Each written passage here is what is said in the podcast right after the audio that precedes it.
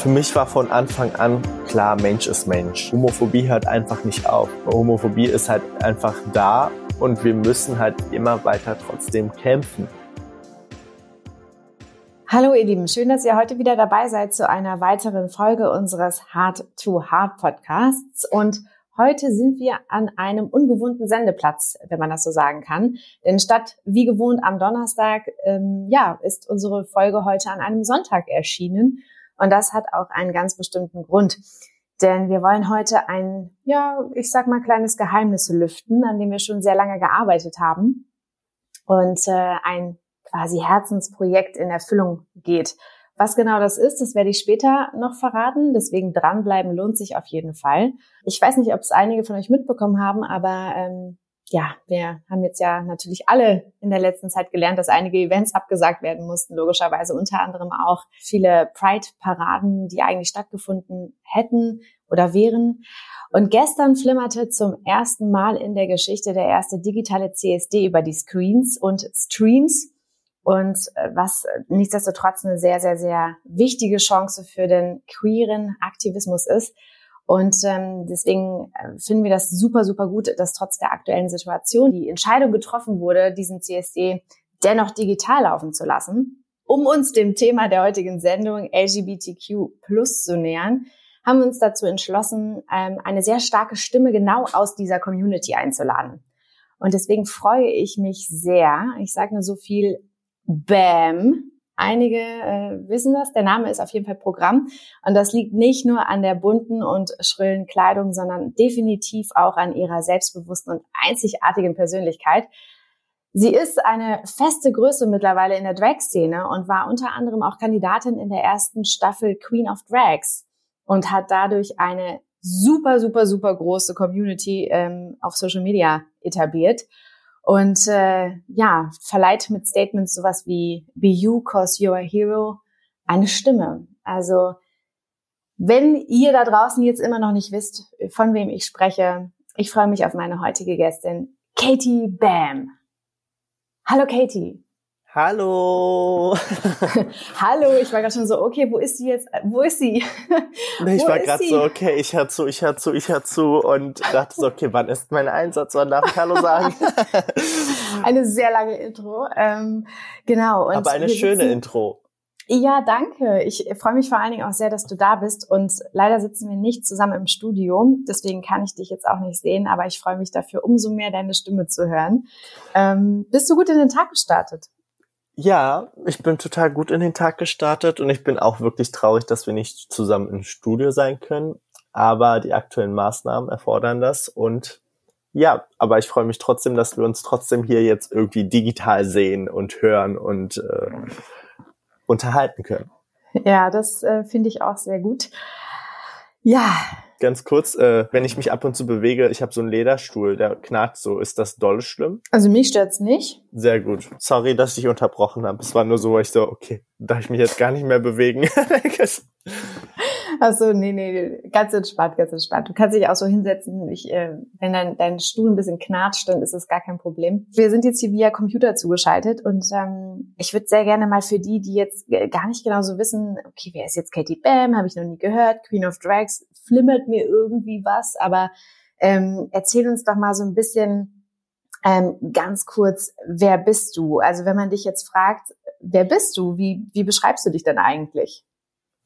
Oh, das ist eine gute Frage, weil das ist, darüber habe ich so noch nie nachgedacht, wie ich mich beschreiben würde, aber ich mach's mal kurz und knapp. Ich bin Katie Bam und ich bin die schönste. also das ist eigentlich so das, wofür mich alle immer erkennen. Immer wenn ich irgendwo auf irgendeiner Party war oder irgendwo ist immer sofort die Kommentare, da ist die schönste. Ähm, ich habe ja von Heidi diesen ähm, Stempel abbekommen, dass ich die schönste Queen Deutschlands bin und ähm, so hat sich das auch bei den Leuten etabliert. Also egal, wo ich hingehe, schreiben die Leute mir entweder hinterher die schönste oder mehr Glitzer. Das sind so zwei Sachen, für die man mich halt sehr, sehr gut kennt und äh, auch lieb hat, ja. Heidi ist die Moderatorin von Queen of Drags gewesen, Heidi Klum, äh, an die du jetzt an der Stelle verwiesen hast. Ähm, ja, da können wir später, die sollte man kennen. Ja, also. Ja. ja. Ich kenne sie nicht persönlich, aber ähm, genau, da kommen wir später auch äh, nochmal drauf zu sprechen. Und mhm. ähm, ich würde sehr gerne nochmal wissen, ähm, wie dein Leben vor Katie äh, ist gewesen ist. Äh, man kann es ja sicherlich so einteilen. Mit bürgerlichem Namen heißt du anders und ähm, bist irgendwie im, im schönen bunten Berlin aufgewachsen. Erzähl uns doch mal, wie du sozusagen vor Katie warst. Oh ja, okay. Also es war eigentlich total ganz normales Leben. Ich bin halt normal zur Schule gegangen, habe mein Abi gemacht, bis ich irgendwann entschieden habe, so okay, habe irgendwie auf alles keinen Bock. Ich wollte halt eine Zeit lang echt gerne Modedesign studieren, weil ich total Lust drauf hatte.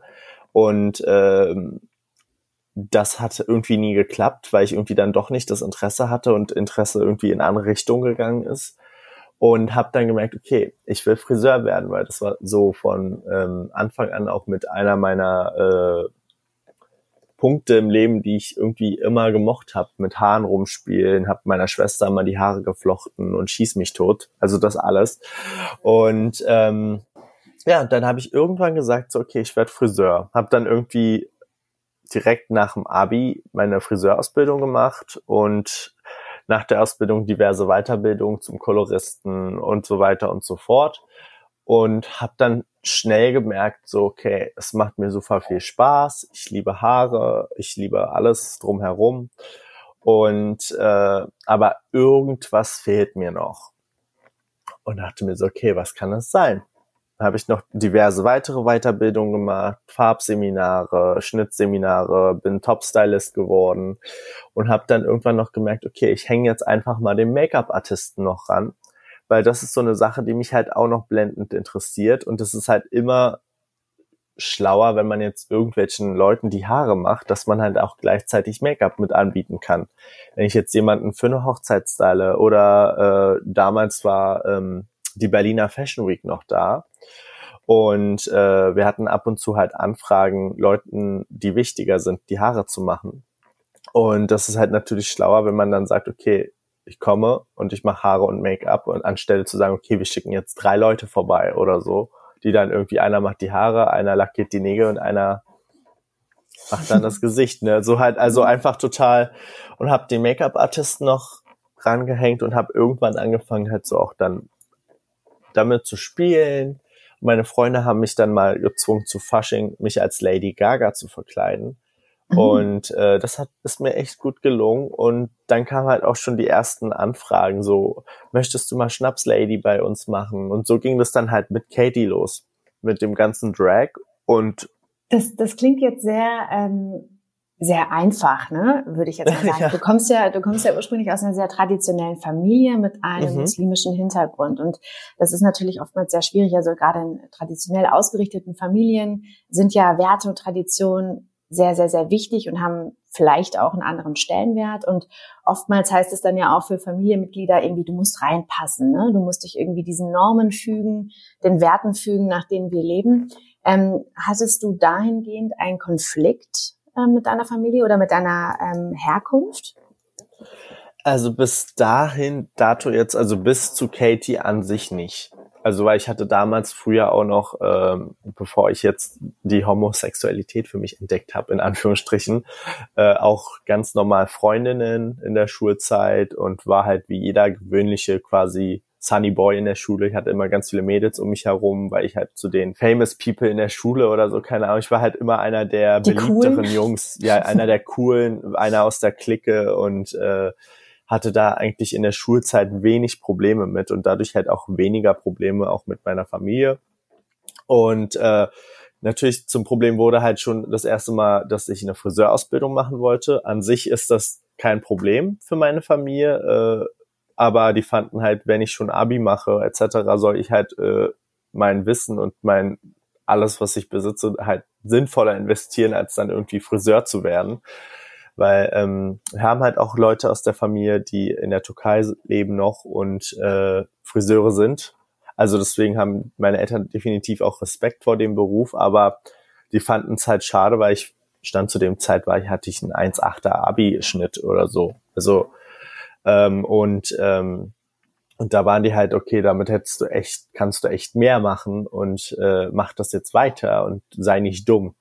Und ich wollte halt aber eigentlich meinen Weg so gehen, wie ich Lust drauf hatte und nicht mir damals erzählen lassen, was meine Eltern mir erzählen wollen, was ich auch ab und zu natürlich auch mal bereut habe. Es gibt immer Momente, wo du denkst, okay, ja, was hast du eigentlich falsch gemacht im Leben, dass du jetzt hier so sitzt und das machst, was du gerade tust oder so, ne? So eine Momente hat jeder mal, aber dann gibt's immer auch wieder diesen kleinen Wake-up-Call, der mir dann auch sagt, nee, du machst alles richtig, was du machst, weil genau das ist das, was du immer schon machen wolltest. Das heißt, du bist dann so ein bisschen deiner Berufung und Leidenschaft auch gefolgt, was, ähm, was ja tendenziell sehr, was ja nicht tendenziell, aber was ja sehr schön ist, dass du das trotzdem ja. so gemacht hast. Und ähm, zum Thema sich selbst auch treu bleiben, würde ich sehr gerne wissen, wann kann denn dieser Moment, du hast es jetzt gerade schon so ein bisschen angesprochen, in dem mhm. du dann entschieden hast, so will ich nicht leben, also ich möchte einfach auch ich sein und auch zu meiner Sexualität stehen. Ähm, wann, wann kam das dann? Kam das dann auch erst mit Katie oder also ich muss sagen, diesen Moment hatte ich nie im Leben, dass ich gesagt habe, so okay, oh, ich muss jetzt zu mir stehen, weil für mich war von Anfang an klar, Mensch ist Mensch. Also für mich war halt immer ich, auch wenn ich irgendwie äh, zu Beginn eher mehr mit Frauen was hatte, weil es halt irgendwie die Norm so vorgeschrieben hat, war ich halt dem männlichen Geschlecht über nie abgeneigt, so in Anführungsstrichen. Also ich habe, wenn ich mir jetzt zum Beispiel, sage ich jetzt mal, ein Porno angeguckt habe, habe ich mir die Frau angeguckt und war so, oh ja, geile Titten. Und habe mir aber dann auch den Mann angeguckt und meinte, oh toll, geiler Puller. Also ich hatte, ich habe mich irgendwie an beiden auch aufgegeilt. So, also mich hat das jetzt irgendwie nicht das eine Geschlecht mehr angezogen als das andere. Und äh, so kam halt äh, das eine nach dem anderen. Ich habe das so für mich erst so ein bisschen entdeckt, als wir dann halt mit den Jungs immer feiern waren und einer meiner Kumpels, ähm, der immer wieder zu Besuch kam, der offensichtlich halt äh, auf Männer stand, immer wieder so ein bisschen mit mir geflirtet hat. Und ich fand das halt einfach nicht schlimm.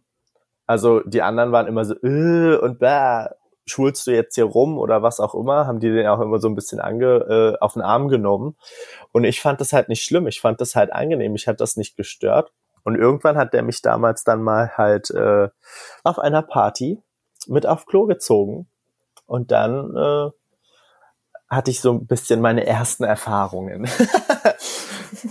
und das war halt im Alter von, wie alt war ich da? 18, 17, keine Ahnung. Also es war halt relativ spät.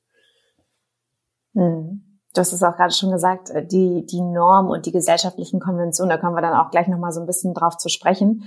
Ähm, war das dann für dich irgendwie so, okay, ich merke, da ist irgendwie was, ich gehe dir mal auf den Grund und lass jetzt einfach mal irgendwie alles zu. Also ist da so ein bisschen damit auch das Eis gebrochen?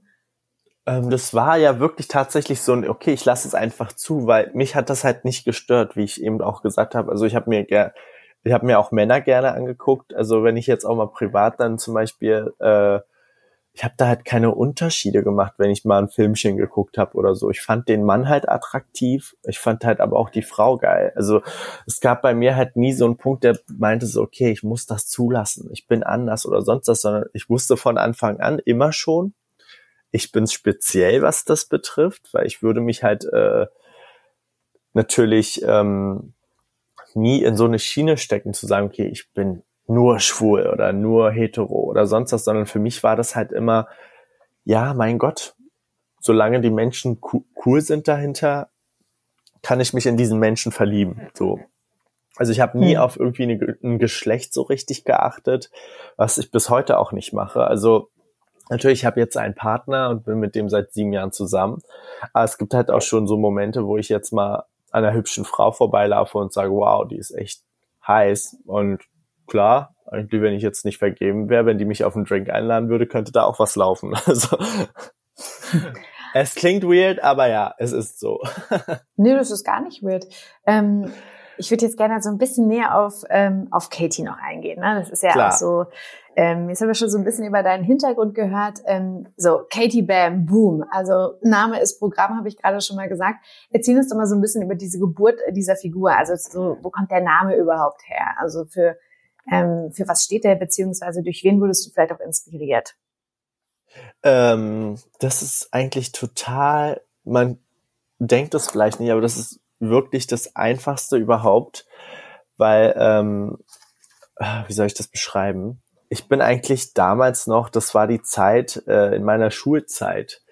Ähm, mein letzter Abi, meine letzten Abi-Jahre war das Album, wo das Teenage Dream Album von Katy Perry rauskam. Und äh, das war halt so, wow, okay, ich habe jedes Lied gefeiert, ich mochte fast jedes Lied auf dem Album. Das Album war halt wirklich perfekt von oben bis unten. Meine Freunde haben die Lieder gemocht und so weiter und so fort. Und dann haben sie mich halt äh, als großer Lady Gaga-Fan zu Fasching gezwungen gehabt, äh, mich als Lady Gaga zu verkleiden. Und das war cool, war ein Riesenskandal in der Schule. Meine Oma hatte fast einen Herzinfarkt, als sie dann das Bild gesehen hat, weil meine Cousine ihr das gezeigt hat und meinte, oh Gott, Burak dreht jetzt völlig durch, er will sich umoperieren lassen und äh, verkauft sich auf der Straße als Nutte. Und ich war so, okay, das ist Fasching und äh, ich bin nur verkleidet. Also chill. So, weißt du, da gab es erstmal das erste Familiendrama bei uns. Und ein paar Jahre später, ähm, also jetzt eigentlich von jetzt an fünf Jahre zurück, kam dann so schon wieder so mal wieder so ein bisschen Fasching und alle meinten so, ja, du hast es doch damals so gut gemacht, probier's doch mal nochmal. Und dann hat man es halt probiert und dann hatte ich auch natürlich schon ein bisschen mehr Skills, weil ich ja in der Zeit dann nach dem Abi etc. habe ich ja mir auch haartechnisch viel angeeignet und Make-up-technisch durch die Ausbildungen. Und ja, dann sah das auch schon nochmal, an, war es ein anderes Level von, also das kann man natürlich nicht vergleichen mit dem, wie ich jetzt aussehe, aber für damals, für die damaligen Verhältnisse war das schon, wow, wie krass gut sehe ich aus, ne?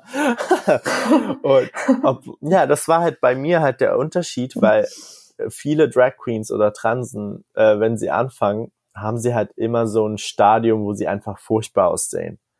Und ich hatte halt dieses Glück, da ich halt so ein bisschen das Handwerk dazu hatte, hatte ich nie diese Phase, wo ich so richtig schlimm aussah. Natürlich gab's halt auch ein paar Fehlgriffe, Looks. aber, ähm, aber an sich waren halt äh, die Looks, die ich immer dann gemacht habe und das, was ich geschminkt habe, echt ansehlich. Also und dann wusste ich so, okay, es macht mir echt Spaß und ich möchte irgendwie mehr da rein. Und um mehr da reinzukommen, brauche ich halt auch einen Namen. Und das war so, ich bin in die U-Bahn gestiegen, habe Musik angemacht. Der erste Song, der kam, war Hot and Cold, Katy Perry. Und ich war so, okay, mhm. ist ja klar, ich heiße Katy. War für mich so ein Fakt, eine U-Bahn-Station wieder ausgestiegen und ich hatte den Namen. Und das Bam war halt so, ähm, wie soll ich sagen, es war damals in Berlin so eine Art Trendwort vor fünf, sechs Jahren oder sechs oder sieben oder so, hat jedes Kind hier Bam gesagt. Bam in dein Face, Bam, wow, klatscht und so wie LOL und YOLO und so. Also das war halt in Berlin total eine Zeit lang das Ding. Und ich so, okay, Katie Bam. So, fertig. Ende. Boom. Keine weiteren Mühen. Ja, boom, hab's. Katie Bam ist geboren. Ja, ja das, äh, auch das klingt sehr einfach irgendwie, ne? Und auch irgendwie so sehr natürlich, so wie das bei dir passiert es war echt, ich hatte echt Glück, weil ich kenne Leute, die sich wirklich den Kopf äh, irgendwie zerschlagen und äh, wochenlang überlegen und nicht wissen, was sie wo wollen oder wie sie heißen sollen und sich den Namen dann noch zehnmal umändern und sonst was. Die Probleme hatte ich halt nie. Was bedeutet denn Drag für dich persönlich? Du hast jetzt gerade schon gesagt, ich bin halt nur ein Mann im Kleid, aber was bedeutet denn genau das eigentlich? Ähm, was es für mich bedeutet, darüber habe ich ehrlich gesagt noch nie Gedanken gemacht. Das war früher tatsächlich, war das für mich eher so ein Hobby und hat einfach total viel Spaß und Freude gemacht. Heutzutage ist es schon ein bisschen mehr einfach Job. Also es gibt so Tage, früher hatte ich so, habe ich es ja gemacht, wenn ich Lust hatte darauf. Ich habe mich geschminkt, wenn ich Lust hatte. Ich habe äh, irgendwie einen neuen Look kreiert oder sonst was. Die Zeit habe ich ja heute gar nicht mehr.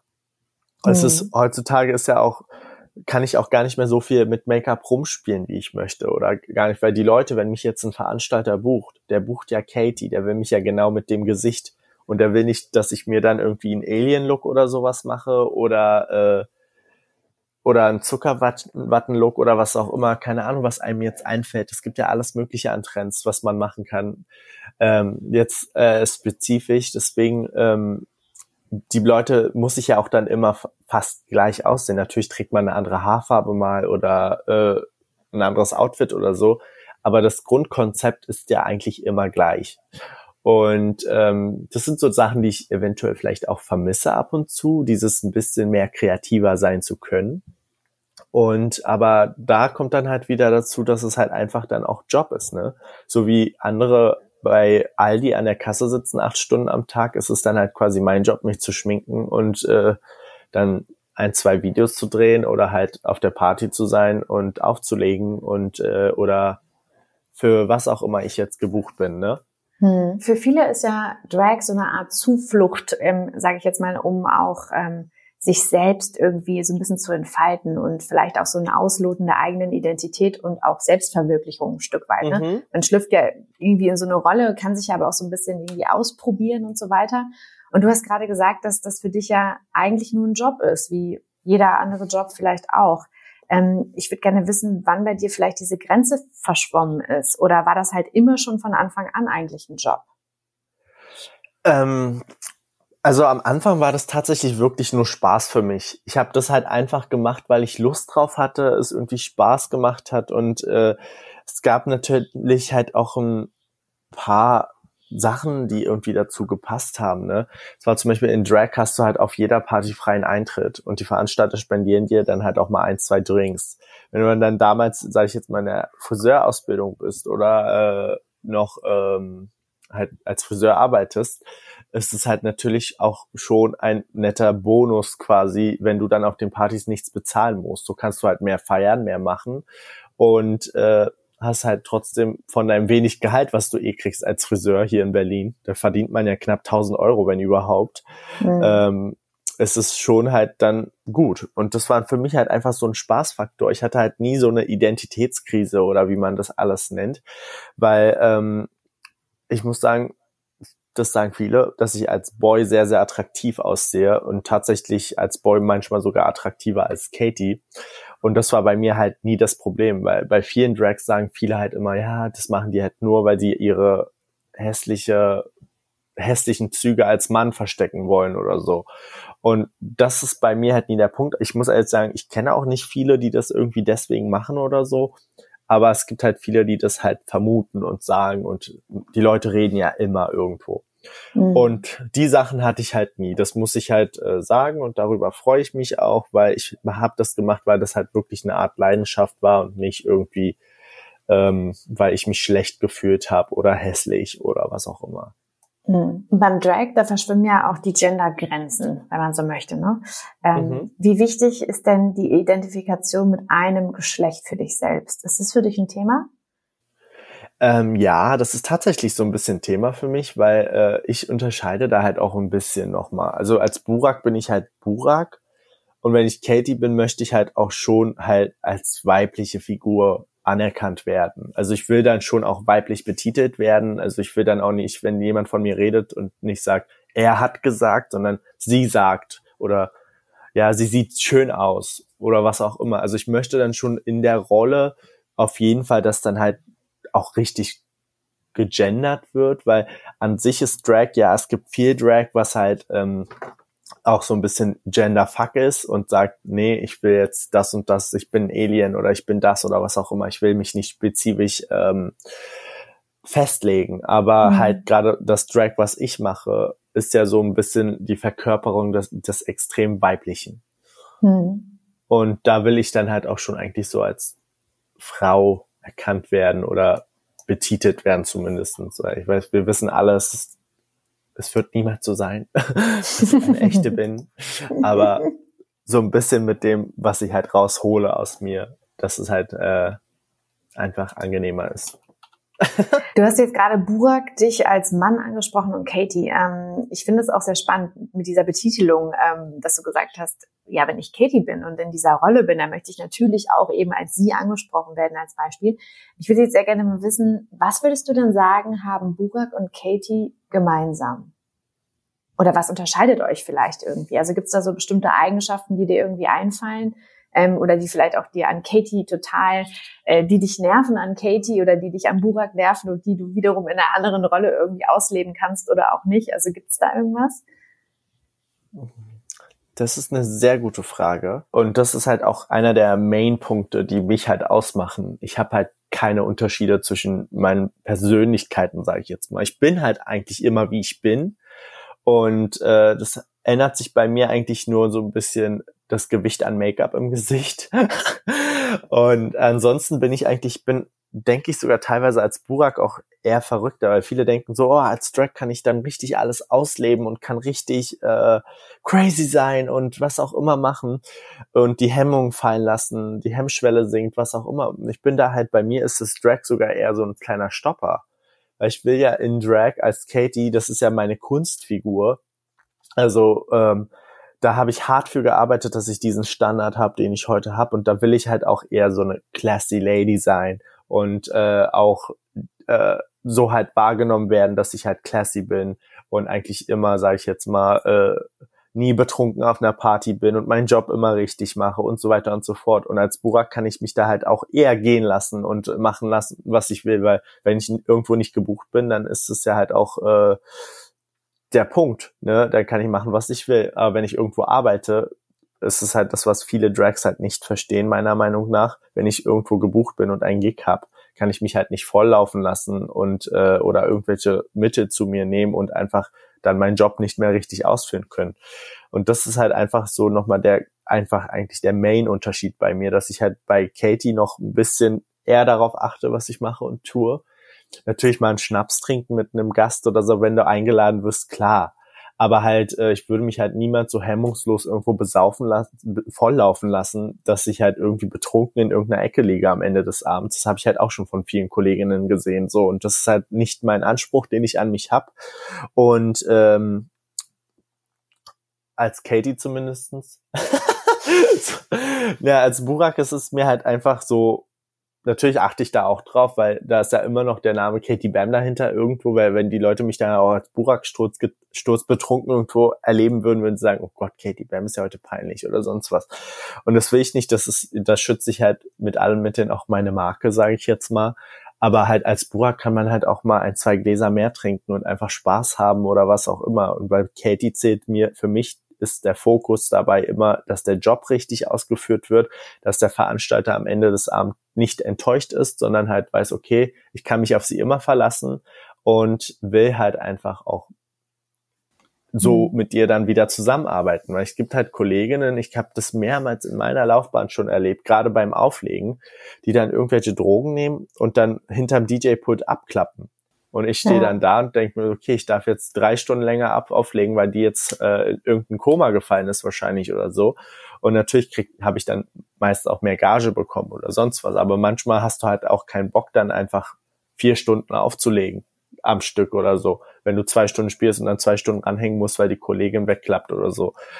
Klar, aber das ist halt einer der Sachen, die mich immer ausmachen. Und äh, ich bin halt immer verlässlich, was solche Themen betrifft. Und ich funktioniere halt immer. Also mhm. es gibt kein, oh Gott, sie funktioniert jetzt gerade nicht oder so. Mhm. Ich glaube, es hatte einen Abend in meinem Leben, wo ich einmal echt Probleme hatte beim Auflegen und das war halt auch, weil ich wirklich Durchfall hatte an dem Abend. Ich musste alle zehn Minuten auf Klo rennen und das in so eine Klo, ah, das ist, das ist Horror, das kann ich dir sagen. Das ist auch so unangenehm. Musst. Ja, es ist super unangenehm und dann aber, wenn du dann halt so Strumpfhosen und so alles anziehst und das alles an und anzuziehen und auszuziehen und anzuziehen und ah, aber mhm. ja, ansonsten Party.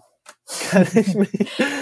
Du hast jetzt gerade, du hast jetzt gerade mehrmals gesagt, dass Katie also für dich wirklich ein, ein Job ist, ne? Also du, da funktioniert. Also ich habe auch noch da. Spaß daran, ne? Also das ist ja, ja, nicht, total. nicht falsch genau. verstehen.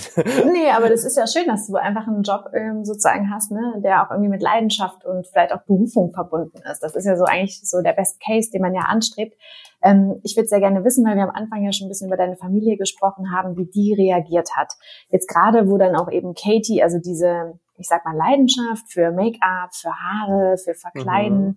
gekommen ist und auch diese Person dann einen Namen hatte. Also Burak hat dann einfach gesagt, so ich, ich mache daraus jetzt eine Person, Katie Bam. War das denn für deine Familie auch, ich meine, das ist ja vielleicht für manche Familien, ich sag mal, alleine so schon schwierig nachzuvollziehen, ähm, hat man es als äh, türkische Drag dann vielleicht sogar doppelt so schwer. Ich würde tatsächlich sagen, als türkische Drag hat man es halt so dreifach, vierfach schwerer. Also das ist halt wirklich ein Punkt einfach. Die Akzeptanz ist einfach nicht da. Also da die Familien, das ist halt einfach, es hat für mich jahrelang gedauert, bis ich jetzt, also jetzt aktuell so ein bisschen nach und nach akzeptieren die das. aber die ersten drei Jahre, vier Jahre, die waren Horror. Also sie waren wirklich Horror. Also ich bin jetzt fünf Jahre dabei und die ersten vier, also bis Queen of Drags war das wirklich Horror alles. Also was ich mit der Familie schon durchgemacht habe. Hm. Ähm, das, Mach mal ein Beispiel. Dann also, wurde ich bei Familienfeiern ausgeladen, weil die nicht wollten, dass ich mich mit unter die äh, Leute mische oder Tanten wollten nicht, dass ich mit ihren Kindern zu tun habe. Die haben äh, ihre Kinder sofort zu irgendwelche, ähm, irgendwelchen muslimischen Einrichtungen geschickt, damit die Kinder da äh, noch mal mehr vom Koran lernen und den richtigen Weg finden und was weiß ich was. Also es waren halt so Sachen, wo du dir denkst, so wow, einfach Leute, ich mache halt Drag und äh, und äh, halt Familienmitglieder, die mit mir nichts zu tun haben wollten. Also an eine Cousine erinnere ich mich, die mir geschrieben hat, dass sie sich schämt dafür, dass ich ein Teil ihrer Familie bin äh, und dass sie meine ganzen Bilder und so gesehen hat und was weiß ich was und sich dafür schämt und äh, und einfach hofft, dass ich tot wäre statt lieber so und was weiß ich was. Und es waren halt so Sachen, die mich haben, die haben mich damals verletzt und äh, ich habe da auch teilweise nächtelang geweint und mich halt schlecht gefühlt und sonst was. Und es sind dann auch die Momente, wo du dann halt einfach auch eine starke Hand brauchst, die dir einfach dabei ist. Und die hatte ich halt damals halt von der Familie halt nie. Weil gerade halt, äh, wenn ich mich so in meinem queeren Freundeskreis umgeguckt habe und meine Freunde mir halt so angeguckt habe, ähm, die hatten halt immer irgendwie zumindestens der Papa war super supportive oder die Mama war super supportive oder was auch immer und haben halt die immer irgendwo unterstützt, egal was das Thema war, ne? Und das hatte ich halt bei mir nicht. Und äh, da hatte ich halt aber meinen Freund und der war halt immer für mich da und meinte, du machst alles richtig. Ich hatte, ich hatte halt äh, von der Community sehr viel Gegenwind. Ich hatte von meiner Familie sehr viel Gegenwind und das waren halt so die Punkte, die mich immer mehr eigentlich so bröckeln lassen haben. mein Freund war halt immer für mich da und hat gesagt, du machst alles richtig. Äh, egal, auch die ganzen Hassnachrichten und so, die du kriegst, das ist, das ist ein Teil davon, dass du halt alles richtig machst. Gerade halt aus der Community.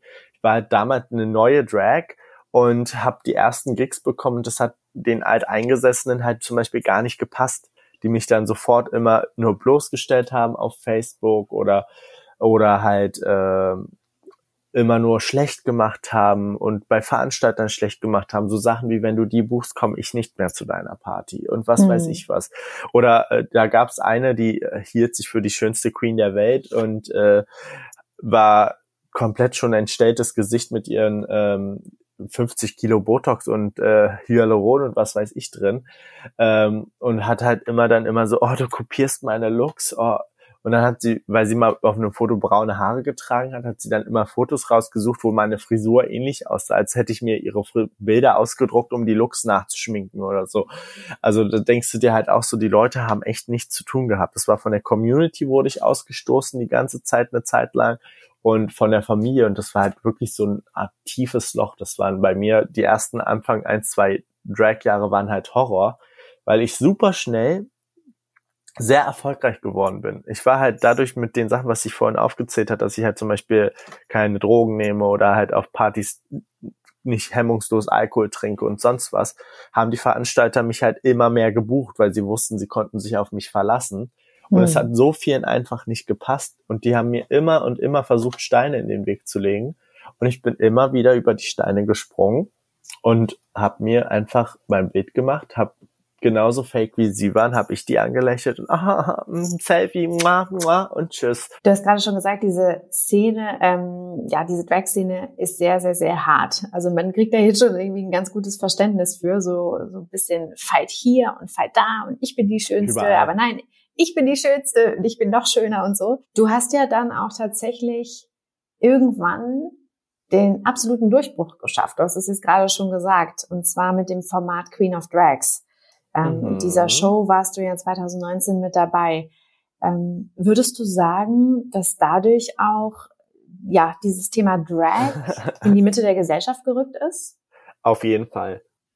Und findest du das gut oder? Auf jeden Fall. Also ich bin an dieser Stelle auch nochmal wirklich Heidi, ich liebe dich. Heidi, ich küsse deine Füße und äh, alles Mögliche, weil diese Frau hat für uns was ermöglicht, was halt sonst hätte keiner gekonnt. Also wir haben 20.15 Uhr Sendezeit bei einem Sender der Hauptsender gekriegt, äh, die das deutsche Fernsehen bietet. Also Pro7 ist einer mit der Hauptsender, also würde ich sagen, einer der Top-Sender, die man haben kann, um 20.15 Uhr. Das heißt Main Time. Und das haben wir geschafft durch Heidi Klum. Wäre Heidi Klum nicht dabei, wäre es wahrscheinlich eine 12 Uhr Mittagssendung geworden oder sowas. Und Heidi hat das halt, ja, ist so, das, das, das, das finden halt, das sehen halt alle immer nicht so, ne? Aber das ist halt einfach Punkt. Und, ähm, und das ist halt einfach, äh, der Punkt, den die Leute nicht verstehen, weil die Heidi hat ja am Anfang so einen krassen Shitstorm bekommen, warum sie das überhaupt macht. Sie hat keine Ahnung von Drag und sie hat keine Ahnung von Talenten, keine Ahnung von Show und was weiß ich was. Und das ist so eine Sache, wo ich mir denke, so einfach, wow, das geht einfach gar nicht. Diese Frau hat mehr Ahnung, als ihr alle denken könnt. Die ist jahrelang Victoria's Secret Runways hoch und runter gelaufen. Die macht America's Talent seit 100 Jahren. Sie macht, äh, was hat sie eigentlich nicht gemacht, ist die Frage. Ne? Und da kommt aber das für mich ist halt aber ganz kurz, das ist ja super spannend, dass sie ja eigentlich gar nicht in dieser, ich sag mal, in dieser Szene ist. Also klar, sie Und das ist denkt ihr. Das denkt ihr. Weißt du, wie viele Best Friends Heidi hat, die in Drag sind? Zum Beispiel Laganja und so. Die sind alle so gut mit ihr. Die geht auch ständig mit denen irgendwie abends mal aus zu Drag-Shows und sonst was. Das sind halt aber die Sachen, die die Leute nicht wissen. Und Heidi Klum ist eigentlich auch mit die größte Drag Queen, die wir in Deutschland haben. Ich meine, guck dir ihre Halloween-Kostüme an. Das ist einfach fucking Drag. Das ist äh, und das ist halt einfach, wenn jemand dafür Verständnis hat, wie diese Verwandlungen gehen und wie leid es ist, acht Stunden lang eine Perücke zu tragen oder was auch immer, dann ist es Heidi Klum, weil sie macht das zumindestens jedes Jahr an Halloween, mindestens einmal oder zweimal. Weißt du, und das sind halt so die Sachen. Natürlich kann diese Frau das auch beurteilen. Vielleicht kann sie das nicht komplett beurteilen, wie jetzt, wenn jemand, der richtig Drag macht, wie eine RuPaul oder so. Aber eine Heidi kann das schon beurteilen. Sie sieht doch durch ihre Show-Erfahrungen auch, was entertaint jemanden, was macht gerade Spaß zuzusehen, was ist langweilig. Das kann ein Mensch beurteilen. Das kann auch du beurteilen. Weißt du, Mhm. auch wenn du jetzt, sag ich mal, keine Drag-Erfahrung hättest, kannst du dich zu einer Drag-Show stellen und sagen, okay, das macht mir gerade Spaß oder das nicht. Oder nicht. Das äh, kann ich sicherlich auch. Ähm, Genau. Ich kenne ich, Und da- ich kenn tatsächlich auch eine Drag Queen, ähm, Uh, die auch bei uns, ähm, die auch bei uns arbeitet. Ähm, Rosetta Darf Bleach. man den Namen sagen? Ja, Rosetta! Bleach. Oh mein Ja. Gott, ich liebe Rosetta. Ja, ich glaube, Echt, die Rosetta arbeitet bei euch? Ja, ich weiß gar nicht, ob ich das jetzt verraten darf, aber ich glaube, sie wird sich sehr freuen, dass, ähm, dass du sie kennst und dass du sie scheinbar auch magst. Äh, wir sind, ich folge ihr sogar auf Instagram. Mm, Also ja. wir sind, äh, ich würde, sie ist ja auch aus Berlin und ich Mhm. würde sogar fast betiteln, also wir sind zwar keine Freunde, aber wir sind gute Bekannte. Also wir sehen uns halt ja immer nur, wir, wir sehen uns halt immer auf Partys. Also ich habe mit ihr privat jetzt noch nichts gemacht und sie hat auch schon eine Wig bei mir gekauft und so. Also ich glaube, wir verstehen uns relativ gut und sind super äh, nett miteinander. Also die Rosetta ist eine süße Maus, ich mag sie sehr. Äh, hab noch nie irgendwie was Falsches von ihr erlebt bis jetzt und ähm, hab auch immer wieder Fun an ihren Looks und äh, ihre Looks zu sehen, die, weil sie, sie ist halt jemand, sie verarscht sich selber sehr gerne. Sie postet halt auch öfter so Bilder von einem leeren Dancefloor und sie so und haut dann so eine Caption rein so, oh, ich habe den Floor jetzt leer gespielt, haha. Und das guckst du auf die Uhrzeit, das ist halt 19.45 Uhr oder so. Also die Party Mhm. hat noch nicht mal angefangen, sie ist halt nur schon da. Und aber das ist halt so, das ist für mich halt einfach so eine Art Humor, die einfach auch Spaß macht und äh, Ja. Ja, wie du sagst, also ich glaube, genau, es gibt dann einfach so ähm, einfach Menschen, zu denen kann man sich dann einfach relaten. Ne? Das ist ja dann, glaube ich, auch völlig egal, ähm, äh, in welcher Rolle sie jetzt sind, sondern ähm, wie du schon sagst, ne, wenn man sich irgendwie hingezogen fühlt, Spaß hat, irgendwie unterhalten wird und so weiter, dann ist es einfach cool und dann, ähm, dann, dann möchte man gegebenenfalls weitermachen mit denen. Ich würde sehr gerne noch einmal so ein bisschen auf Queen of äh, Drags einsteigen. alles klar. Du hast gerade gesagt, dass diese Sendung ja totalen, einen totalen Unterhaltungsfaktor ja hat, ne? Also Primetime im, im TV und so weiter mit Heidi Klum. Yes. Glaubst du denn, dass auch solche Shows wichtig sind, jetzt nicht nur zwecks Unterhaltung, sondern auch um, um eine Message irgendwie rauszuhauen? Glaubst du, dass Natürlich, diese Show war super wichtig. Also das ist halt erstmal hat das die queere Community den Leuten noch mal näher gebracht. Was glaubst du, was ich an Instagram Nachrichten gekriegt habe nach der Show gerade erst? Viele Leute, die mir geschrieben haben so, oh mein Gott, ja, ich sehe euch jetzt total anders. ich dachte früher immer, Transen sind immer so Pedos, die Kinder belästigen wollen und was auch immer und solche Sachen. Oder halt, äh, was, was du nicht alles, was er wirklich, ich habe Nachrichten bekommen klar, von Morddrohungen bis alles mögliche auch alles dabei, hatte ich auch alles. Aber halt so an sich so viele Leute, die ein bisschen mehr Verständnis für das ganze Thema bekommen haben, die jetzt auch teilweise ein bisschen Drag verstanden haben, worum es geht, was es ist, was es macht. Und ähm, es sind halt so die Punkte und deswegen war das halt einfach auch mega wichtig, dass Deutschland endlich mal so eine Show kriegt, dass sich auch mal ein Sender traut, das zu machen, weil ähm, das traut sich halt nicht jeder und das braucht halt auch erstmal so ein bisschen Eier, ne, um das zu machen, weil die, das hätte ja auch komplett nach hinten gehen können. Mhm. Und auch gerade deswegen halt auch an dieser Stelle auch, dass Heidi das wirklich mitgemacht hat, ne, weil sie hat halt gesagt, okay, mich interessiert das nicht, was die Leute sagen. Ich supporte die LGBTQ-Community schon seit immer gefühlt. Und äh, ob ich das jetzt nochmal in der Show mache oder nicht, ist mir nicht Wurst. Also ich möchte das machen. Und deswegen bin ich halt einfach auch dankbar, dass wir die Möglichkeit bekommen haben. Und das Geile ist ja halt auch wirklich, die ersten zehn Queens hat ja Heidi auch persönlich selber mit ausgesucht. Also das war, als wir dann in LA waren, wir hatten so wir hatten keine richtigen Castings für Queen of Drags, weil ähm, die ähm, Produktionsfirma, die das gemacht hat, hat uns alle auf Instagram angeschrieben, die sie dachten, so es könnte passen, haben sich so einen kleinen Kreis von 20 Queens halt zusammengebastelt und wir haben halt äh, so ein kleines Secret Casting gehabt gefühlt und mhm. die Videos wurden halt an Heidi geschickt und Heidi hat dann halt die zehn Queens, die sie in der ersten Staffel dabei haben wollte, halt tatsächlich dann selber ausgesucht. Also sie wusste genau, wer wir sind sie hat sich echt mit uns beschäftigt. Sie wusste, wer wer ist. Sie hat auch so, es gab so auch ein paar kleine Spitzenchen so, weil ähm, die eine Kandidatin hatte in ihrem Video gesagt, ähm, oh hey, ja, also, weil sie uns haben ja nicht gesagt, dass Heidi die Show macht. Sie haben uns nur immer gesagt, es wird eine Drag-Show geben, bla bla bla. Wen würdet ihr denn euch als Jury vorstellen? Und die eine Kandidatin meinte, ja, ich würde Heidi Klum halt nicht für eine gute ähm, Jurorin ähm, empfinden und so weiter und so. Und Heidi in LA so, ja, ich habe auch dein Video gesehen, was du gesagt hast, hat sie dann zu der Kollegin gesagt gehabt. Also sie wusste wirklich, wer wir sind. Sie musste sich die Videos auch so exakt angeguckt haben und alles. Also die war wirklich up to date. Und das mhm. ist halt das Krasse, was ich halt bei Queen of Drags noch mal so ein bisschen mehr geliebt hat, wie sehr wir Heidi haben kennenlernen können. Wir haben Heidi mehrmals privat kennengelernt. Wir waren, ich meine, wir waren mit ihr feiern einfach.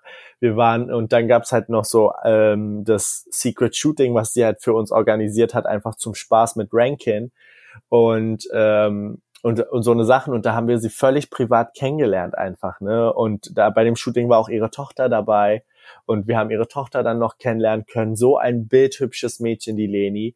Und ähm, also so, wir haben Heidi Klum auf einem neuen Level kennengelernt und das war halt einfach der Punkt, der für mich noch einmal so ein bisschen wow war. Es hat super viel Spaß gemacht und es hat für mich alles nochmal getoppt. Auf welches Level würdest du sagen, hat dich die Sendung Queen of Drags persönlich gebracht? Also vielleicht ähm, war das auch so der Punkt, als die, als ähm, also war Queen of Drags vielleicht auch der Moment, an dem dann deine Familie gesagt hat, okay, wir akzeptieren auch Katie Bam nochmal mehr, also weil sie gemerkt haben, du hast damit auch Erfolg. Also was hat es sozusagen privat nach der Sendung mit dir gemacht? Also ich muss privat nach der Sendung hat es bei mir echt viel bewirkt. Ne? Also während der Sendung, also an sich hat die Sendung mir ähm, zwar klar ein paar mehr Follower gebracht und so, aber sonst nicht viel gebracht, weil ähm, nach der Sendung halt die ganzen Gigs, die ich gekriegt habe, wurden alle gecancelt. Haha, stell dir vor. Corona-Time, juhu. Also an sich hat das dadurch nicht viel gebracht, weil ich war davor schon wirklich sehr, sehr gut dabei. Also was Gig-technisch betrifft, ich habe halt schon mit äh, großen Make-up-Marken zusammengearbeitet und sonst so, weil man habe halt sehr viel Wert von Anfang an auf Instagram gelegt. Mhm. Und viele Leute haben Instagram immer nicht verstanden und waren so, äh, Facebook ist es, Facebook. Das war da damals vor fünf, Wochen, fünf Jahren. Und ich habe halt Insta direkt von Anfang an direkt mit angefangen und hatte halt so schon vor Queen of Drags halt ein Following von 55.000 Leuten oder so oder 56, keine Ahnung. Und hatte dadurch halt auch immer schon echt sehr gute Gigs und auch äh, gute Kooperationen, die einfach Spaß gemacht haben und äh, und mir halt sowieso noch mal ein anderes Level gegeben haben in der Drag-Szene. Und ähm, dadurch hat sich halt jobtechnisch nicht viel verändert, außer dass ich halt jetzt natürlich halt noch mehr so Kooperationsanfragen und so reinkomme.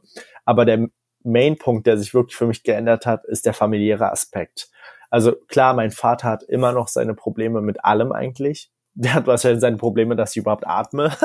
so, das für ihn äh, manchmal so, so problematisch so, dass ich schwul bin, das ist das Hauptproblem. Mit Drag an sich hat er gar nicht so viel Problem, hat er mir auch einmal gesagt. Äh, das, das stört ihn gar nicht so, weil das ist halt Job. Mhm. Und äh, Job macht man halt, macht, was man machen muss, um halt die Familie zu ernähren. So, das war so seine Aussage. Aber halt, ähm, ja, aber an sich andere Familienmitglieder, meine Cousine, die damals geschrieben hat, dass ich sterben soll und sonst was, die hat sich bei mir mehrmals entschuldigt. Sie hat gesagt, okay, ich verstehe das besser. Und ich habe so geweint, als ich die Folge gesehen habe, wo ihr vor dem Mikrofon seid, was ihr alle durchmachen müsstet und so weiter und so fort. Das ist halt einfach, das tut mir so leid. Und äh, dass ich dich dann auch noch so behandelt habe, das tut mir einfach leid. Und einfach Familienmitglieder, die fangen jetzt langsam auch an, meinen Freund zu akzeptieren werde jetzt schon auch so zu Familiengeburtstagen eingeladen und mein Freund darf mitkommen. Also es waren vorher so Sachen, die nicht stattgefunden haben und die auch einfach eigentlich gar nicht Gesprächsthema waren. Und diese Sachen passieren jetzt nach und nach immer mehr und ich bin einfach dankbar für jeden Schritt davon. Hm.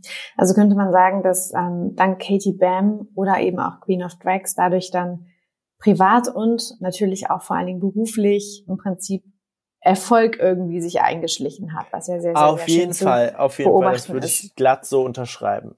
Mhm. Wir leben ja jetzt in einer sehr ähm, offenen und toleranten Gesellschaft und ich glaube, wenn das jetzt nicht so wäre, dann würde wahrscheinlich so ein Format auch gar nicht möglich sein.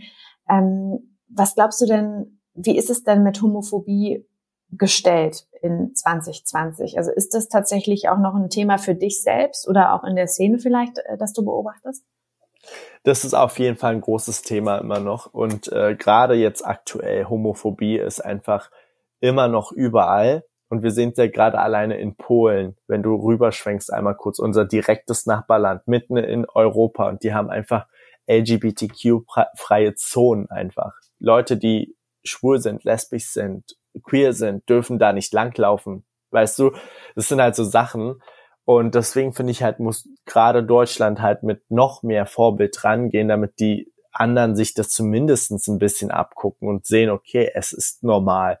Und selbst gerade in Deutschland ist es halt einfach äh, immer noch äh, wichtig. Viele sagen immer so, oh, ihr wollt die Pride haben und bla bla bla, damit ihr rumhuren könnt, nackt auf der Straße tanzen könnt und sonst was.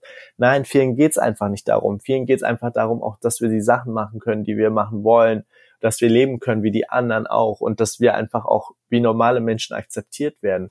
Also mhm. gerade jetzt letztens am 24.06. war ja äh, so ein kleiner äh, Mini-CSD bei uns, die, die ähm, organisiert wurde von ein paar freien Personen mit irgendwie ein, 2000 Leuten. Gab es halt wirklich nur eine Demo mit Schildern und sonst was, so wie halt ganz, ganz früher. Und äh, ja, und da waren halt natürlich auch ein paar Drags und eine Drag, die Betty Büchse, die wurde zum Beispiel einfach auf dem Nachhauseweg direkt homophob angegriffen in der U-Bahn von ein paar mhm. Leuten und sonst was. Sie hat das natürlich aufgenommen, hat es äh, ähm, online gestellt, um zu zeigen, Leute, genau aus diesem Grund müssen wir halt immer noch auf die Straße gehen, immer noch Pride äh, feiern und immer noch halt für Visibility kämpfen, weil Homophobie hört einfach nicht auf. Und mhm. Homophobie ist halt einfach da und wir müssen halt immer weiter trotzdem kämpfen, um irgendwie intoleranteres Leben für alle zu kriegen. Auch besonders was zum Beispiel auch ähm, Aufklärungsarbeit angeht, beziehungsweise auch generell vielleicht auch Outing ist so ein Thema. Ne? Ähm, du hast ja auch auf YouTube ähm, so Videos mit dir und anderen bekannten Persönlichkeiten hochgeladen, ähm, also so Get Ready Videos, ähm, zum Beispiel mit, mit Jochen Schropp unter anderem, der sich ja auch erst 2018 ja, geoutet hat. Mein Jochen! Ähm, warum glaubst du denn, ist das immer noch ein Hindernis? Gerade heute, wo wir ja schon relativ viel erreicht haben tatsächlich, immer noch eine Herausforderung zu seiner eigenen Sexualität zu stehen. Ähm, du weißt halt nie, wie die Gesellschaft das annimmt, ne? Das ist wie die Gesellschaft ist halt ganz, ganz, es gibt nicht so ein Mittelding. Es ist halt, die Leute sind immer, entweder es ist rot oder schwarz. Oder, und entweder finden die es halt super scheiße oder super geil. Also du triffst halt nie jemanden, der irgendwie so eine Art Mittelding hat irgendwie. Also das ist, was mir aufgefallen ist, ganz stark. Entweder finden die es halt immer richtig scheiße oder richtig gut. Und da kann ich es halt auch verstehen, dass zum Beispiel Jochen sich so spät geoutet hat, weil wenn du halt als Fernsehmoderator arbeitest und dann in so äh, gerade Jochen, wo, wo ist Jochen nicht überall das Frühstücksfernsehen und äh, hier Big Brother hat er, macht der ja und sonst was. Und das sind ja alles seriöse Formate. Und da kann ich mir auch vorstellen, dass du nicht weißt, wie du dann als schwuler Mann da dann doch angesehen wirst oder vielleicht, ob du dann ersetzt wirst, weil ähm, jetzt nicht mal von von der von dem Sender her, sondern weil die Leute das nicht annehmen wollen, wenn die sagen, okay, wir gucken das nicht mehr, weil es irgendein Schwuler moderiert oder so. Weißt du, wie ich das meine? Also kann ich da halt auch dann Bedenken von Leuten verstehen, die sagen, okay, ich oute mich lieber später oder dann, wenn ich es wirklich für richtig halte, als jetzt irgendwie es zu früh zu machen. Hm, ja klar, also für viele sind natürlich da auch ähm, Jobs mit verbunden. Ähm, wie werde ich in der Gesellschaft dann ähm, wahrgenommen, werde ich Folge an, Folgejobangebote etc. etc. bekommen. Und ja, es gibt durchaus noch Menschen, die dahingehend nicht nicht offen und tolerant sind. Deswegen sind ja genau diese Definitiv. Formate so wichtig, ne? Also oder auch, dass wir jetzt darüber sprechen und immer wieder dieses Thema auf den Tisch bringen, obwohl wir ja schon noch sehr viel erreicht haben in der Gesellschaft, merkt ja. man ja auch immer wieder dann gerade an solchen Kommentaren oder auch solchen ähm, Eindrücken und Beispielen, die du jetzt auch gerade zitiert hast, dass da halt tatsächlich auch noch ein langer Weg vor uns liegt. Ne? Definitiv ein sehr, sehr langer Weg. Ich finde ja also Drag Queens super faszinierend, habe ich gerade schon gesagt. Also einfach nicht nur, oh. weil weil die einfach hammermäßig aussehen. Ähm, ich finde das immer so bewundernswert, oh, Schatzi, wie viel sag Arbeit, mehr, sag mehr, sag wie mehr. Viel Arbeit da drin steckt. Und, ähm, das ist schon Horror manchmal, ne? Also wow. ganz kurz, wie lange dauert das eigentlich so? Wie viele Stunden sitzt man da in so einem ähm, Also ich muss sagen, ich gehöre noch zu den schnellen Leuten. Und bei mir sind es so knapp zwei Stunden, mhm. die ich brauche, okay. um fertig zu sein. Aber zum Beispiel, wenn du die Gewinnerin von Queen of Drags, Jonze, wenn die, wenn die sich zum Beispiel schminkt, die braucht vier, viereinhalb Stunden. Boah. Weil die halt, die, die rasiert sich dann auch komplett am ganzen Körper und ölt sich ein und was weiß ich was. Also das ist halt so eine Sache, da kann man halt wirklich so eine ganze Tagesschicht draus machen. Ne? Also ich kenne Leute, die sich echt teilweise bis zu fünf, sechs Stunden schminken. Hm. Das ist halt ein Job, also das ne? ist, ja, es ist ein Job, ja. und dann, und dann für zehn Minuten gut auszusehen für ein Video und sich dann abzuschminken. Imagine einfach, ne? Ja, ja, gut, aber ähm, ich meine, es ist halt, also es sieht ja auch wirklich extrem, extrem faszinierend aus. Deswegen sieht man ja auch eigentlich, dass da sehr viel Arbeit drin steckt. Und was ich sagen wollte ist, genau das finde ich halt einfach so faszinierend. Ne? Also für mich sind Drag Queens einfach super, super faszinierend. Nicht nur, wie sie aussehen, sondern was sie auch eben verkörpern. So ein Selbstbewusstsein einfach, wo mhm. sich viele sicherlich auch eine Scheibe von abschneiden können. Jetzt würde ich sehr gerne wissen, was ist denn deine Drag-Message als Katie? Was möchtest du den Menschen gerne noch mitgeben oder was möchtest du bei den Menschen auslösen? Ähm. Gute Frage.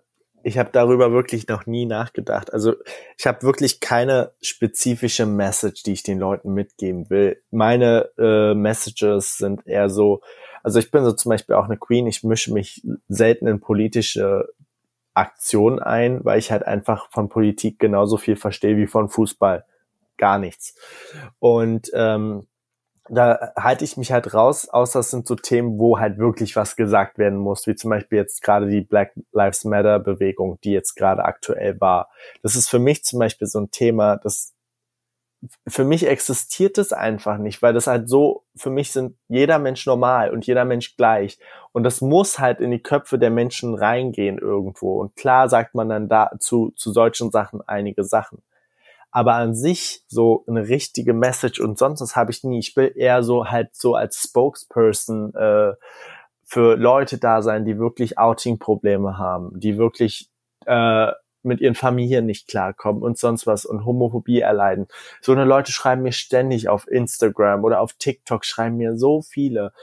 Und ähm, das sind halt die Leute, die ich halt an sich berühren möchte und die Leute sollen halt von mir halt auch so ein bisschen halt Bestätigung und Liebe kriegen, weil weißt du, wie viele Leute mir geschrieben haben, es ist so schön zu sehen, dass ich gar nicht alleine bin.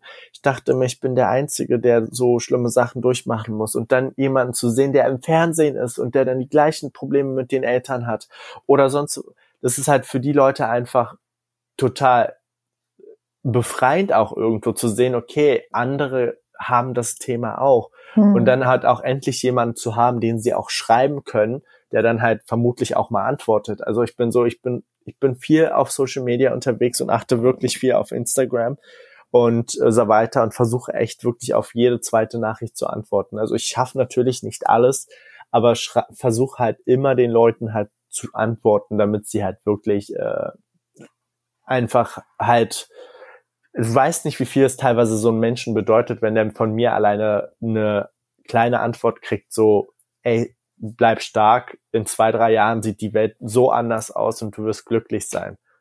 Mhm. Du bist halt auch ein Role Model, ne? Das, ähm ja, ich bin ein Model. Uh. ja, ein Role Model. Ich weiß, ich kenne den Begriff. Nein, aber das Zweitere passt eigentlich mehr zu mir.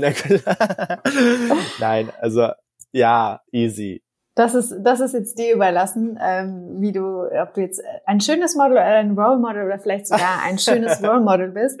Ich, ich habe noch ganz zum Ende, weil wir jetzt schon ähm, ja tatsächlich äh, sehr lange gesprochen haben, noch so Echt? Noch die Frage. Reden wir schon so lange? Oh ja, krass. Mhm. Ja, ich könnte mit dir noch tagelang ja, weiter quatschen. Es gab ja auch viel zu erzählen. Du, wir können das sehr gerne auch noch mal dann irgendwann ähm, face to face nachholen. Da würde ich mich sehr freuen. Ähm, ich hoffe, ich hoffe, ich hoffe. So noch so eine, so eine positive Message zum Ende. Du hast ja auch ein sehr prominentes Tattoo auf deiner, äh, ich weiß nicht, äh, Schulterbrust, irgendwie so, so ein Traumfänger mit äh, Just a Dream. Ist das vielleicht irgendwie, ist, ist, ist das vielleicht, ich weiß nicht, welches Tattoo du sonst jetzt gerade noch äh, hast. Ich weil, du dachte, dein prominentes, mein, ich habe ja quasi meinen ganzen Arm voller Promi-Tattoos, in Anführungsstrichen. Ja, aber ähm, das, diesen Schriftzug, ne, auf den möchte genau, ich Genau, ja, das ist das, was ich auf der Brust habe, der auf meinen Arm geht. Das ist ähm, ja, genau. Just a Dream. Und tatsächlich ähm, habe ich mir das Tattoo in einer schweren Zeit stechen lassen. Und ähm, Just a Dream war halt einfach so, okay, es wird alles irgendwann einfach nur ein Just a Dream sein und es wird sich wieder lockern und entspannt werden. Weil, ähm, kennst du den Song Just a Dream? Ja. Ähm, von Nelly? Ja. Diesen, der und das älter. war halt, den Song habe ich 2010, ja. Hab diesen Song damals hoch und runter gehört und, äh, und, und das, mir ging's halt nicht gut und ich habe irgendwie, aber der Song hat mich traurig gemacht, aber gleichzeitig halt mich aufgebaut. Ich weiß nicht, ich, ob du dieses Gefühl versteht, aber irgendwie, was dich halt so ein bisschen melancholisch macht, aber dir gleichzeitig Kraft gibt. Mhm. Und das war halt dieser Song damals für mich und ich dachte mir, okay, ich will mir dieses Gefühl tätowieren lassen, dass ich immer, wenn es mir schlecht geht, denke ich daran. Und zum Beispiel den Song höre ich aktuell zum Beispiel sehr, sehr selten, aber manchmal, wenn es mir dann wirklich schlecht geht, dann sehe ich diesen Tattoo auf meinem Arm, hat direkt den Song im Kopf und dann mache ich ihn auch mal an und dann ist es so ein kleiner Happiness-Moment. Weil das waren so schlimme Zeiten damals und ich bin rausgekommen. Weißt du, ich bin jetzt hier, mir geht's gut, ich habe Sachen, von denen ich mir nie erträumen konnte, dass ich sie habe. Ich habe jetzt gerade eine Mac-Kampagne geshootet für die Pride. Ich habe jetzt arbeite mit Amorelie zusammen für die Pride und so weiter und so fort. So Sachen, so Brands und so kommen auf mich zu, mit denen ich mir niemals erträumt hätte, zusammenarbeiten zu können. Oder ähm, und es nehme ich Leute wahr, die halt einfach äh, mich wahrnehmen als die Person, die ich bin und auch sein will. Ich habe Freunde, die cool sind, auch prominent sind, von denen ich, die ich früher im Fernsehen geguckt habe als Kind und dachte mir so, wow, einfach, wow, so cool möchte ich auch sein. Ich meine, so Olivia Jones zum Beispiel ist einer meiner besten Wig-Kundinnen. Die kauft bei mir ständig Wigs und ist halt mittlerweile eine gute Freundin. Sie ist, sagt, sie ist jetzt in Berlin wieder die nächsten Tage und meinte, okay, wir gehen uns auf einen Kaffee wieder treffen. Mhm. Und äh, die habe ich übrigens in Hamburg getroffen. Ich liebe Olivia. Grüß sie, wenn du sie siehst. ja. Wird sie dir ganz viel erzählen. Ich mache für Olivia ganz viele Haare im Moment wieder. Mhm. Und ähm, Äh, das sind halt so die Sachen einfach, ne? Das sind so, das werden halt so just a dream und Träume werden halt wahr manchmal. Das ist halt der Main Aspekt meines Tattoos und Träume können wahr werden. Du musst einfach fest daran glauben, aber glauben allein reicht nicht. Du musst dir einfach auch fucking den Arsch aufreißen und dafür arbeiten, Bitch. Das genau finde ich ein das. sehr, sehr, das finde ich ein sehr schönes ähm, Schlussstatement. Nicht das mit der Bitch, sondern dass man vielleicht auch erstmal Albträume. Bitch! also das ist halt so ein äh, Umgangston hier äh, bei uns straight. Wir nennen ja, ja, ja, total, total. Bitches und bla. Das ja, ist keine Beleidigung bei uns. Das ist I know, alles gut. Ähm, aber ich meine nur, das, was du gesagt hast mit ähm, den, den eigenen Träumen folgen und vielleicht auch erstmal Albträume aushalten müssen und dann irgendwann die Träume auch in Erfüllung ähm, zu sehen oder sehen zu, die, so dass dann irgendwann die Träume in Erfüllung gehen. ähm, also sich im Prinzip eigentlich ja treu bleiben. So, das war jetzt nicht so rundes Schlusswort. Nichtsdestotrotz ähm, müssen wir so ein bisschen auf die Zeit achten, leider. Ich würde auch sehr, sehr, sehr gerne noch viel weiter sprechen mit dir und ganz gerne noch einmal an den Anfang kommen. Ich habe das im Intro schon einmal gesagt dass wir so eine kleine Sache verkünden möchten. Und zwar, uh. deswegen, ja, umso schöner, dass du jetzt auch dabei bist und dass wir dieses Thema queere Liebe auf den Tisch gebracht haben, weil wir haben ja schon gesagt, ne, immer wieder drüber reden, auch wenn es nur kleine Schritte sind und auch wenn man zunächst mm. einmal vielleicht nur kleine Dinge damit erreichen kann, kann das später vielleicht auch einen riesigen Effekt haben. Und zwar möchten wir heute an diesem Tag bekannt geben, dass wir zu dem Thema queere Liebe einen Beitrag leisten. Und wir möchten sehr gerne announcen, dass wir heute unsere erste Amorelie Constellations, die erste queere Toy-Linie auf den Markt bringen. Uh, und darauf ja, freue ich mich schon, ja.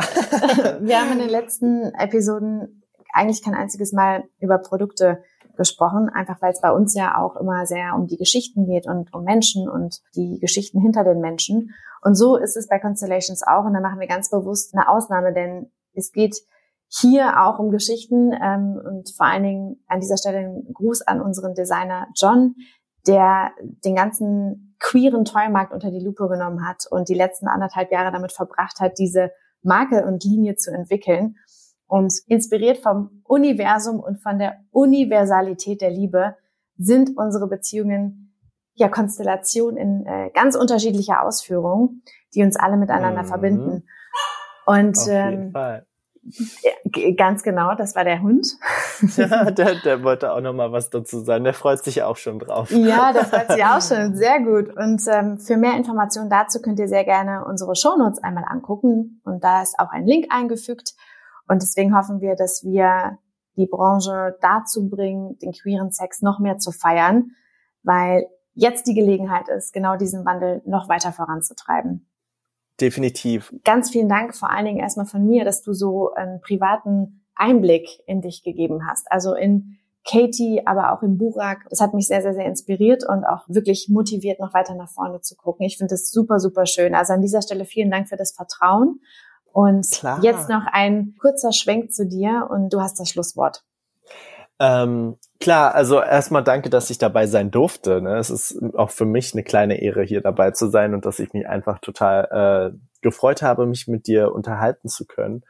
Und auch an dieser Stelle auch von mir ein Danke an Amorelie, einfach, um dass die diese Serie Constellations einfach entwickelt, weil es gibt wirklich nicht schöne, viele queere Toys auf dem Markt, so wie man sich das wünschen würde als queere Person. Und ähm, deswegen freue ich mich einfach und wünsche euch einen sehr, sehr guten Lounge. Und äh, hoffen wir alle, dass das durch die Decke geht und dass ihr viel, viel, viel, viel, viel mehr neues Spielzeug für uns rausbringt. Und ähm, ja, danke, dass ich dabei sein durfte. Ne? Danke, Katie, und einen wundervollen Tag für dich und bis ganz bald hoffentlich mal in Person. Danke. Küsschen an euch alle und das ganze Team. Danke, ciao.